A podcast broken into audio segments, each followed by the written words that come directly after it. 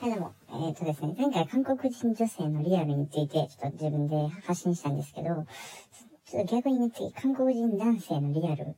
えー話したいと思います。え、これは、えー韓国人女性、直接聞いた話もあるし、自分自身が韓国人の男性ね、いろんな友達と出会った中でのこともあるので、えこのことも紹介したいと思います。えそれではですね、まず一つ目。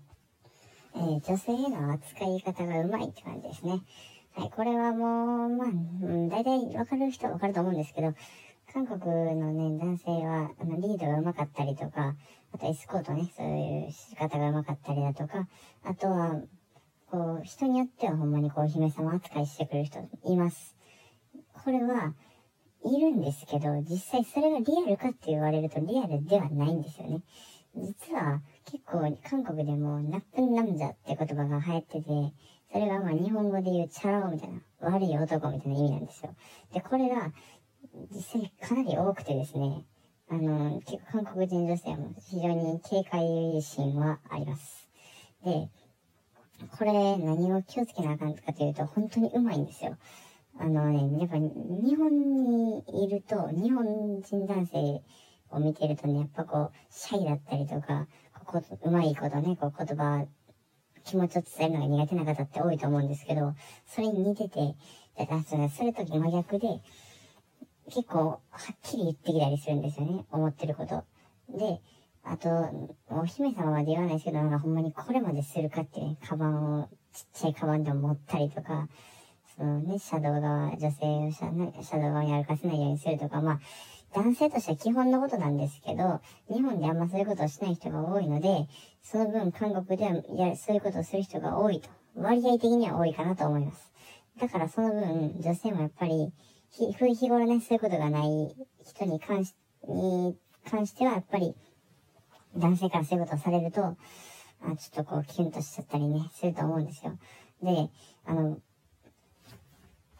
まあそういうことをね、する人が多いんですけど、それでね、やっぱりこう、女性も女性でその気になってすぐに、こう、一夜をね、共にしてしまうみたいな形になったら、それはもう完全に相手の思うツボなんで、真剣に付き合いたいとか、真剣に知りたいと思うのであれば、そこはしっかりね、あの、防御するべきです。ただ、それ1回2回じゃないんですよ。何回も何回もそうやって、あの、よいしょよいしょしていきます。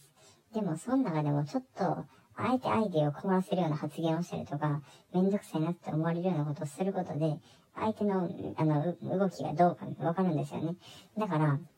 真剣に考えてる人は、そこはしっかりカバーっていうかね、あの、ガードを固めてもらって、で、接することが一番大事なんじゃないかなと僕自身は思います。なのでそこはね、まあ、気をつけてもらいたいなと思います。それは実際に韓国人女性からも直接そういう話をいっぱい聞いてきたんで、1回目2回目っていうのは非常にね、こう優しく、もう、うまくね、こうエスコートしてくれるんですよ。けど、もうその後に、実はとんでもない女性蔑視してる人だったとかね、こうしたらいけるんやろみたいな感覚で、こう悪く考えてる人がやっぱいるんで、そこは気をつけてもらいたいなと思いましたね。はい、じゃあその次は、肉は基本食べます。もう日本に、えっ、とね、ご飯食べに行くってなったら、あの、デザートとかカフェとかこう、まったりしたいなっていう人もいると思うんですけど、結構肉類多いです。これ女性もそうなんですけどね。でも女性の場合は、こう、スイーツ食べに行こうとかね、あの、なんか、まあ、カフェね、特にカフェでいろんな向こうでいっぱい可愛いスイーツとかあるんですよ。だから、そんな行く人多いと思うんですけど、基本男性と一緒に出かけるときに結構肉食べに行くこと多いですね。だから、そこはもう、なんかコーヒー飲まへんとか、そういう感じで言って、ちょっとね、やっぱ韓国料理、肉類、特にカロリー高いんで、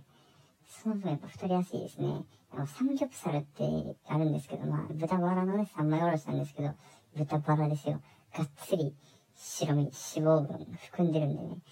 そこは気をつけてもらいたいですね。あでも、韓国の現地でね、ご飯食べるときっていうのは、まあ大体、さ、あの、手地カルビって言って豚のカルビなんで、そのサムギョプサルほど脂肪分多くないんですけど、それでも、韓国料理、基本ご飯も進みやすいし、あと、こう、チゲ、ね、あの、鍋みたいなね、やつ、ちっちゃいやつがあるんですけど、それも、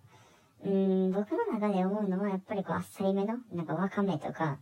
あの、なんか、魚のやつとかね、あるんですけど、そっちの方を頼んでもらった方がいいかなと思います。肉を食べに行く回数っていうのは絶対多いので、向こうの人たちはもう幼い頃からすでに肉よく食べてるんですよ。だから、そこはやっぱこう気をつけてもらいたいなと。やっぱ、あの、ダイエットとかなんかカロリーとか気にしてる女性も多いと思うので、その場合は、しっかりこう、肉ばっかりの生活にならないように、あの、シャイでも自分の気持ちを伝えるのが苦手でもはっきり物を言うことが大事ですね。これは日本以外の国ではほとんどそうで、しっかり自分の気持ちを言わないと、相手は、ああ、それはイエスね、と。あのー、昔、欅坂46の歌でありましたね。あのー、何でしたっけ？サイレントマジョリティでしたっけ？ね。あのー、黙ってることはイエスを意味するみたいな歌詞があったんですけど、それと一緒で、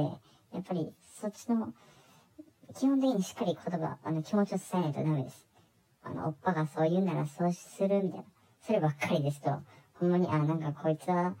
なんかもう、いいんやな、みたいな。服従してるんやな、みたいな。そんな感覚になっちゃうんで、気をつけてください。はい、じゃあその次は、えー、話を聞かない、聞いていないのかなって思うことが多いです。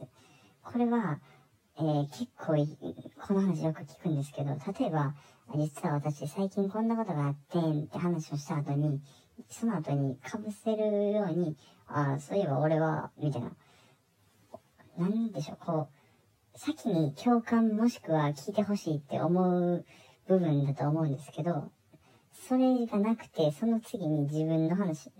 なぬん、私はみたいな、俺はみたいな言うのを、なぬんって、なんって言うんですけど、すぐに、なん、なぬんばっかり言ってきます。これ多いです、本当に。だからね、これの場合は、もう、これもさっさっきと一緒で、やっぱはっきり、え、私の話聞いてよって言った方がいいです。これで揉めるカップルも多いんですよ。だから、なんか、共感をしてもらいたいっていうのはやっぱ多いと思うんですけど、これがなかったらね、やっぱり、もう長く続かないんですよね。僕自身も、そうやって相手がなんか話した後に、俺は何々やでっていうのが苦手で、どっちかというと、あんって聞き入っちゃうんですよね。で、これが、やっぱカップルでも友達でもなくなってくると、なんかこの人には何も話せないなってなりますよね。信頼がなくなるというか。で、こういう男性、韓国で結構たくさん見てきてるんで、それ気をつけてください。あとはなんか、日本でもこれはあると思うんですけど、なんか自分話した後に、ああ、そうなんや。で、どうしたいのとかいう風に聞いてもらえたらありがたいんですけど、あ、それってこうした方がいいよ、それってこうした方がいいよっていう自分の経験とか、か聞いたことある話だけですぐに答えを出してしまうみたいな。そういう場合も、えー、それはあなたの価値観じゃないのっていうのをしっかり伝えた方がいいです。えー、じゃあこれを韓国語で何て言うか、それはあなたの価値観じゃないのかっていう時に、그건너의가치관이아니야너의가치관이아니야って聞いてください。の、あ、それかもしくは彼氏とか、もしくは年上のお兄さんなら、おっぱい가치관이아니야오빠의가치관이아니야って 聞いてください。このグワっていうのが難しくて、価値観。価値観っていうのは価値観って意味なんですけど、グワンっていうのは、グーにちっちゃい、あーみたいな、グワン。これで覚えてください。これ言ったら伝わります。ということでですね、今日は韓国人男性の特徴ですね、ちょっと述べてみましたけど、まあ、いいことも悪いこともあります。それはやっぱ人間ですし、あと人によってこう、個人個人ね、みんな違うところあるんで、そこはしっかり考えてというか、あのそういうこと頭に入れておいて、